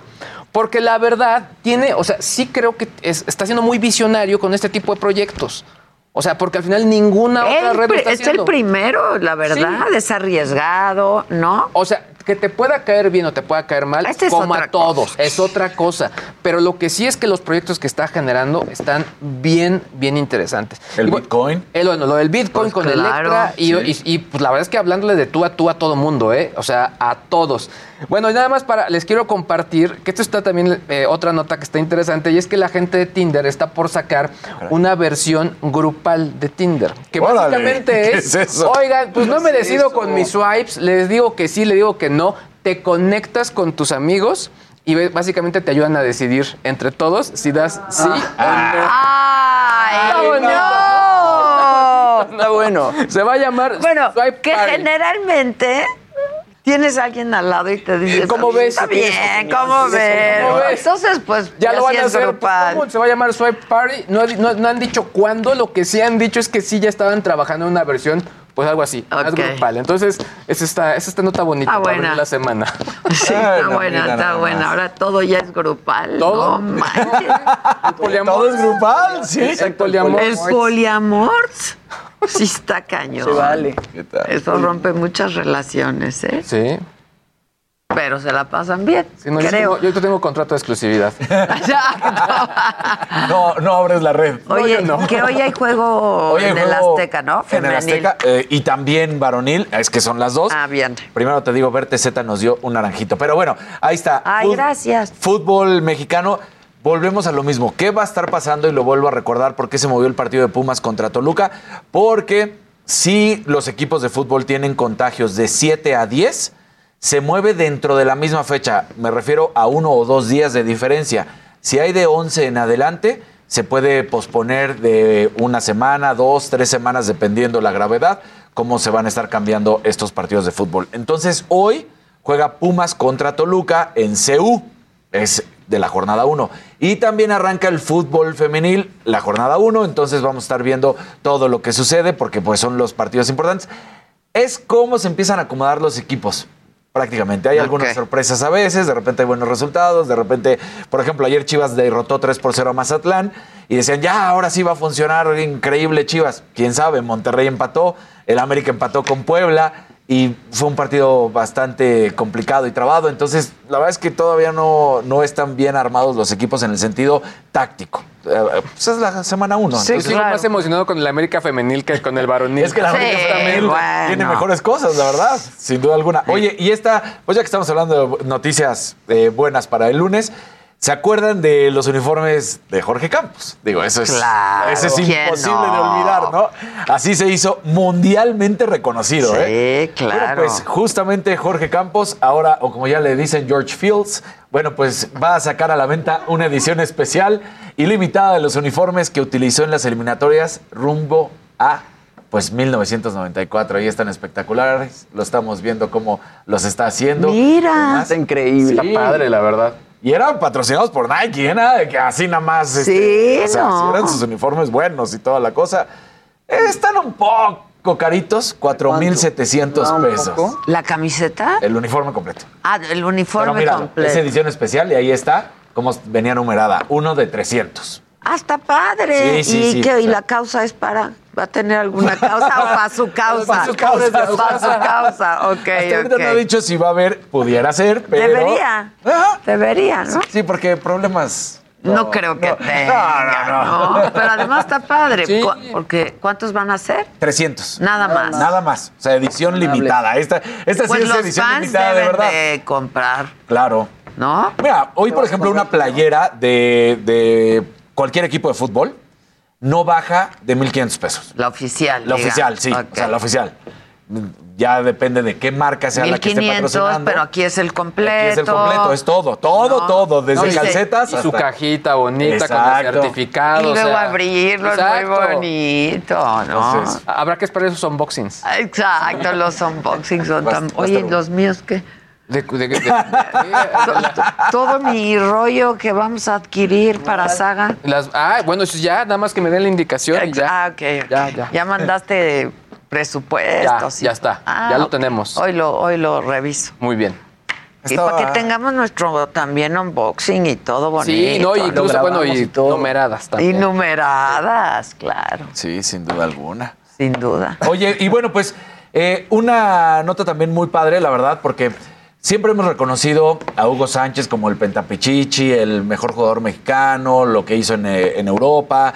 Que algunos a veces dicen, oigan, ¿y dónde dejan a Rafa Márquez? Lo que pasa es que pues el penta es el de los goles y es el que más llamaba la atención. Pues Rafa consiguió también todo.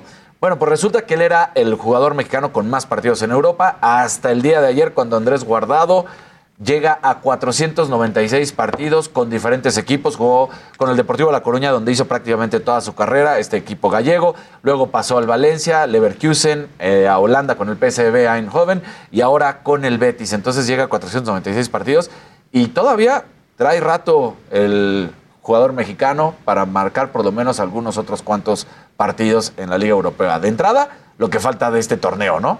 Que se está jugando y que es hasta la jornada 38. Entonces ahí podría sumar, pues fácil, fácil, unos 10 juegos más. Ya. Así que, pues bien, Está por bien, Guardado. sí, está bien. Longevo. El Principito. El Principito, como fue conocido por todos nosotros en su ¿Cuántos años?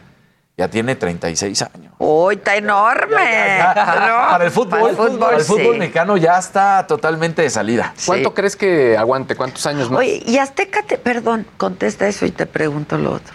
Mira, la verdad es que un, un futbolista cuando se cuida y hace las cosas bien puede hacer y ya sabe que no es titular indiscutible, ya sabe que va a la banca, de repente entra de recambio, así puede jugar dos años más. Pues el otro día nos presentaste aquí a un japonés de cuántos años? De 50. De 50 y seguía jugando en primera. Sí, ¿no? sí, sí, entonces Fíjate. la verdad. No, mi pregunta era que si Azteca ya te vio narrar, qué No, bien no, lo no, haces. todavía no. Oh, Hay que oh, Hay llegar con el reel. Hay que llegar con el Fuiste el reel. hit, ¿eh? ¿Cómo Qué ves? manera de narrar. Yo veo y veo la posada y me Ya, río. mueres de la ya risa, tiene ¿no? todo un reel con la posada. Ya Claro. Este cuate Además de seguía todo narrando tipo, ¿eh? la piñata.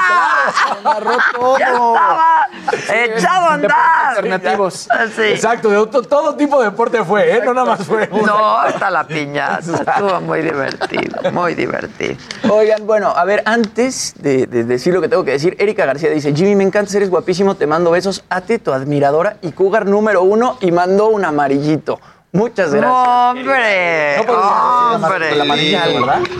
No, Tenías bueno, que pues decir tenía todo. que le- ¡Claro! Venía con mensajito, Casarín. Oigan, Claro. Y bueno, ayer Pepillo Origel anunció a través de Instagram que dio positivo a COVID-19, subió un video en su casa y dijo que, bueno, eh, se juntó con varias personas en Año Nuevo y resulta que todos dieron positivo. Vamos a escuchar qué fue lo que dijo Pepillo.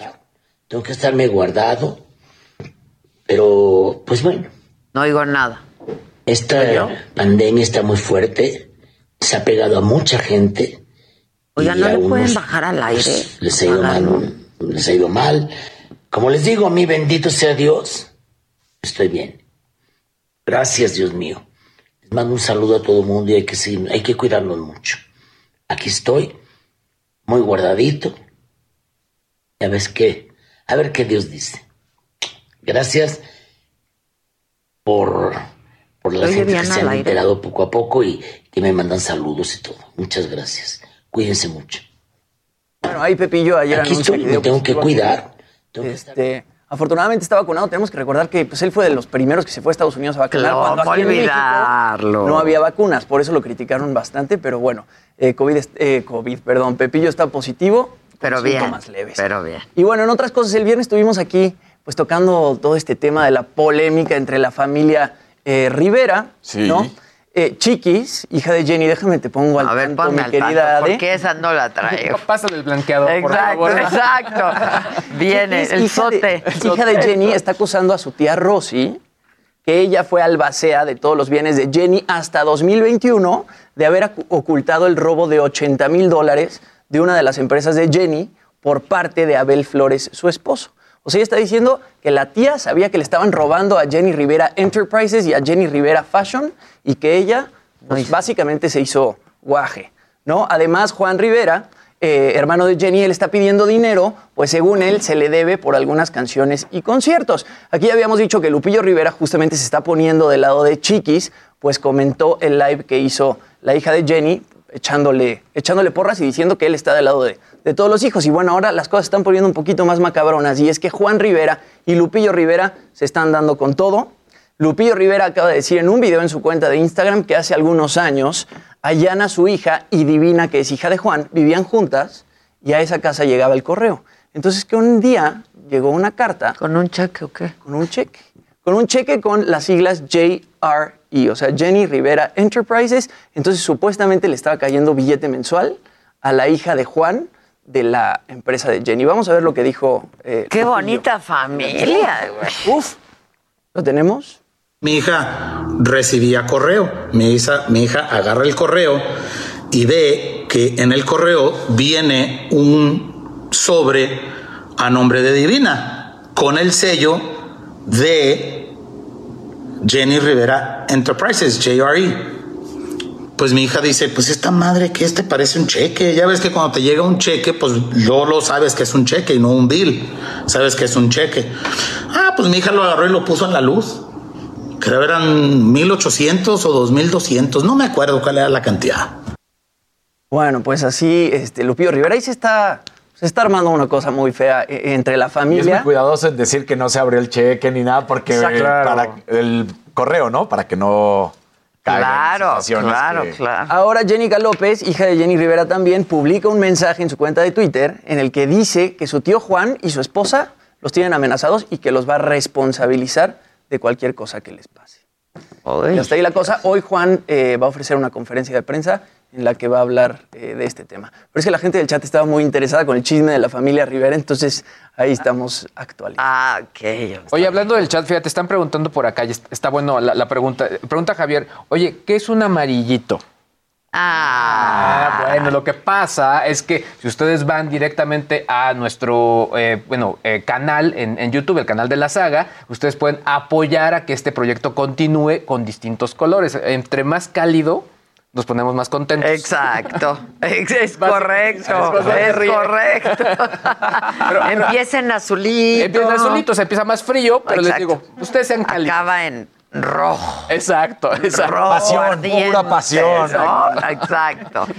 Oigan, y ayer Poncho Herrera también se hizo muy viral este, en redes sociales. Tenemos que recordar que él interpretó a Miguel Arango en Rebelde en 2004, ¿no? El 5 de enero se estrena el remake de Rebelde en Netflix, que no sé si ya la vieron. Yo vi el primer capítulo y a mí me pareció que está decente. Sale Sergio Mayer Mori, Andrea Chaparro, Azul Guaita, y la verdad, yo lo vi bastante bien. Bueno, pues ayer Poncho publica un tuit que estamos viendo en pantalla que dice, eh, todo el éxito del mundo, nada más un consejo, revisen bien sus contratos.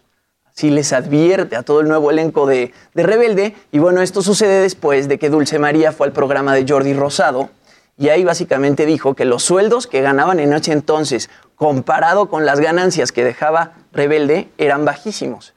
Y que de pronto en un concierto en Chile todos se pusieron de acuerdo y dijeron, no, pues ya nos tenemos que poner truchas, vamos con Televisa y vamos a decirles que no, no es justo lo que estamos ganando. Que solo ganan ellos. Exacto, en ese entonces les dieron exclusividad, pero esa exclusividad ya nada más duró un año. Entonces Poncho Herrera sale con ellos y les dice, pónganse buzos con, con los sus contratos. contratos para que no se los O chamen. sea, es un buen consejo, Ahora pero para todos, Sí, ¿eh? claro. en la vida, sí. para todos, pues sí. Que yo creo Luego que la verdad... con que a Chuchita la bolsearon. Exacto. Con- como lo del cheque. Como lo del Lo del cheque. cheque, sí, claro. Yo creo que le va a ir bien a Rebelde en Netflix. Yo he visto muchísimos comentarios, algunos buenos, algunos no tan buenos, pero pues está dando ¿Son mucho mismas de hablar. canciones o son nuevas canciones? No, sí, hacen las mismas rolas. Las mismas rolas. Hacen las mismas rolas. Ahora es una escuela de música y pues muchos... ¿Ya está?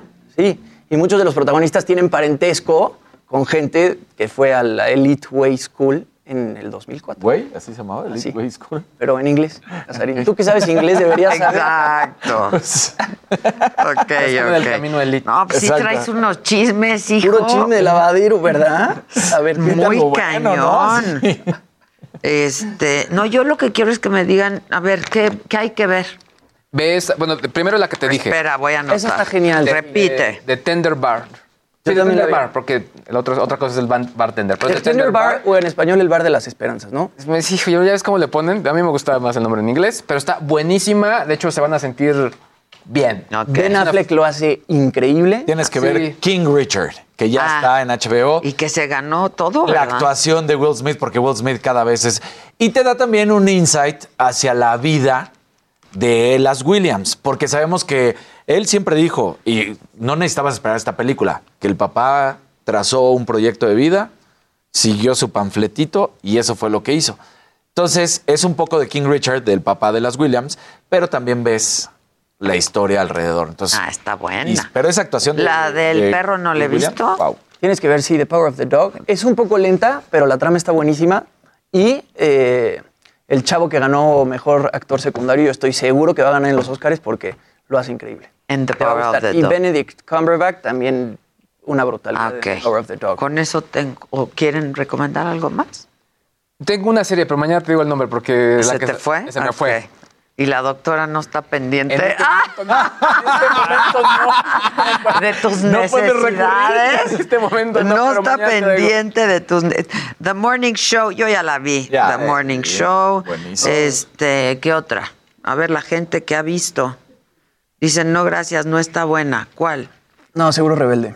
Ah, que cuando vuelve la saga. No tenemos fecha todavía, muchachos. Estamos en remodelación y en un proyecto de extensión. Entonces todavía no tenemos para cuándo. Eh, ¿Qué más? Dice la banda. Pues la gente. Otra vez lo- rebelde, qué bueno que ya cancelé Netflix. Eso dice la banda. Que ya, ¿quién Que canceló? qué bueno que canceló Netflix porque Ah. Rebelde no quiere. Oye, pues primero la gente está muy contenta que estés de vuelta, de, o sea, Muchas te mandan gracias. muchos saludos y en resumen, que eso poco lo hemos dicho, pues la verdad es que no nos detenemos por los haters y No. aquí continuamos y aquí chambeamos. Pues sí, básicamente. pero claro, pero claro, porque hablando de haters, este, en mí nunca hubo el más mínimo dolo ni, ni deseos más que de recuperación. Yo celebro que la señora Pinal esté bien, eh, la admiro profundamente, he tenido oportunidad de compartir con ella, no solamente profesionalmente, pero en, en- en- en mesas que hemos coincidido. Es una mujer increíble. Así es que yo celebro que la señora Pinal esté bien, eh, pero bueno, pues uno hace su trabajo como, tiene que hacer. Eso es el consejo que yo daría, ¿no? Este, y bueno, aquí en aras de compartir con el público, pues el, detrás de cámaras, digamos, es que seguimos transmitiendo en Facebook y en YouTube. Eh, yo tuve el mal tino de girar una instrucción, eso fue, ¿no? Ahora sí que diré, la cagaste, Micha, la cagaste. Pero no más de eso, la verdad es que nunca hubo mala intención, nunca hubo dolo. Este, mis mejores deseos para la señora Pinal, a quien admiro y quiero profundamente, y para toda la familia Pinal. ¿eh? Lamento mucho que eh, pues se haya malinterpretado de alguna manera o que al yo cagarla hubiera propiciado que se entendiera de una manera distinta a mis mejores deseos para toda la familia y para toda la gente. ¿eh? En mí nunca van a encontrar una hater ¿eh? y eso la gente cercana a mí se los puede decir. Es todo lo que tengo que comentar al respecto. Pues ahora sí que hasta nuevo aviso. ¿Qué más? La serie Home Economics, ya está, ya sé. Home Economics. Home Economics. Ha de estar buena. Está ¿eh? buena. ¿Y qué dijiste? ¿Que sí viste Don't Look Up o no? Sí, claro, y Ah, me gustó vio, mucho. mucho. Mucho me gustó. Estuve leyendo. ¿Qué The leíste? Unforgivable, dicen de Sandra Bullock. No lo he visto. Ah, yo tampoco. También está en Netflix. The Unforgivable. ¿Está buena? Está muy buena. ¿De qué Sandra es? Bullock es brutal. ¿De qué es? No sé, yo no lo he visto. Betty Arrieta nos manda saludos desde Cancún y que tú muy bien, Ade. Y por acá también nos ponían que, pues que no hagamos caso y que más bien hagamos lo que nos toca en cuanto a, obviamente, cuidarnos, usar el cubrebocas, tomar las, las medidas, no Sí, salir. es Creo que lo que dijo el doctor es bien importante, ¿no? O sea, pues ya aguantamos dos años. Claro, 15 días, please. Sí, me, hizo, No. mu- me, me hizo mucho sentido. Mira, Adela dice, digo, Adela dice, Rocío dice. Pero ¿qué Adela también dice, También dice. también dice. Los chicos me cantaron las mañanitas por mi cumple 51. Muchas gracias. Eso es todo. Tilín. Este, Pues Eso, dando Tilín. algunas cortesías. entonces, Exacto. ¿Ah, sí? Sí, De, de las mañanitas. Ah, mira, mira, hicieron bien, hicieron muy bien. Eh, Teresa Huerta, muchas gracias. Víctor González, muchas gracias. Lourdes García, este, que ya está la segunda temporada de Euforia. Sí. Yo no vi ni la primera. Sí, es, es, es que. La verdad. Bueno, a ti te latió, ¿no? Sí, a mí sí me gustó. Es con Zendaya. Está en HBO Max o en Amazon Prime. A- HBO Max. HBO Max. Así es, sí. Este, sí, sí. Es, es una serie bastante fuerte, un poco a lo train spotting, si Sí. podemos decirlo así, Mm. de una chavita que es adicta a las drogas y de ahí pues se desencadena toda su historia, ella va a rehab pasan varias cosas. Que hay una de Diego y Gael en Netflix, sin nombre. Pues, es- Olivia Collins en Landscapers, no sé si ya la viste o no, pero que es brutal. Ah, sí. Yo no la he visto, yo no pero he la están nada recomendando. de Y eso, Maca ¿eh? sí la había visto y, la, y dijo que estaba espectacular. Este que dice Terés, que sabe todo de eso, que sin nombre es, no es actual, pero que es muy buena. Ok. Ok, eso Terés. Es, Eso, Tilly. Güey, yo a todo el mundo. yo también le estoy diciendo A eso todo mundo en la vacación Sí. Le decía, eso, Tilly. Eso, Yo en Navidad así me la Eso, Tilly". pasé, pero ojo, Digamos que el termómetro, si se reían, era como chiste local. Claro, y decir si que nos no- veían. Exacto, Claro. y si Exacto. no, pues no. Así no. Y también estuve con... A mí me encanta. A mí me encanta. Esa, esa, es que esa niña Marianita se llama, ¿no? Sí. La amo a Marianita, de verdad que la amo. Este, te mandamos saludos, mamáquita, si nos estás viendo. Te extraña la el público, la banda y nosotros también. Y pues nada, ya acabamos este primer lunes de mi regreso. Y pues que sea un buen año, ¿no? La verdad. que Así sea será, un buen Sí, año. que sea un buen año. ¿Tienen propósitos? Sí. Ir contigo a todas partes. Eso, eso, Tilly. Eso, todos compartimos propósitos. Eso, eso. Exacto. Bueno, pues hasta mañana tengan un buen día, un buen inicio de semana. Cuídense mucho. Si no tienen que salir, no lo hagan. Nosotros, pues creo que el resto de nuestro trabajo. Esto fue Me lo dijo Adela con Adela Micha por Heraldo Radio. Heraldo Radio 98.5 FM, una estación de Heraldo Media Group, transmitiendo desde Avenida Insurgente Sur 1271, Torre Carrachi, con 100.000 watts de potencia radiada. Even when we're on a budget, we still deserve nice things. Quince is a place to scoop up stunning high-end goods for 50 to 80% less than similar brands. They have buttery soft cashmere sweaters starting at $50, luxurious Italian leather bags, and so much more. Plus, Quince only works with factories that use safe, ethical, and responsible manufacturing. Get the high-end goods you'll love without the high price tag with Quince. Go to quince.com slash style for free shipping and 365-day returns.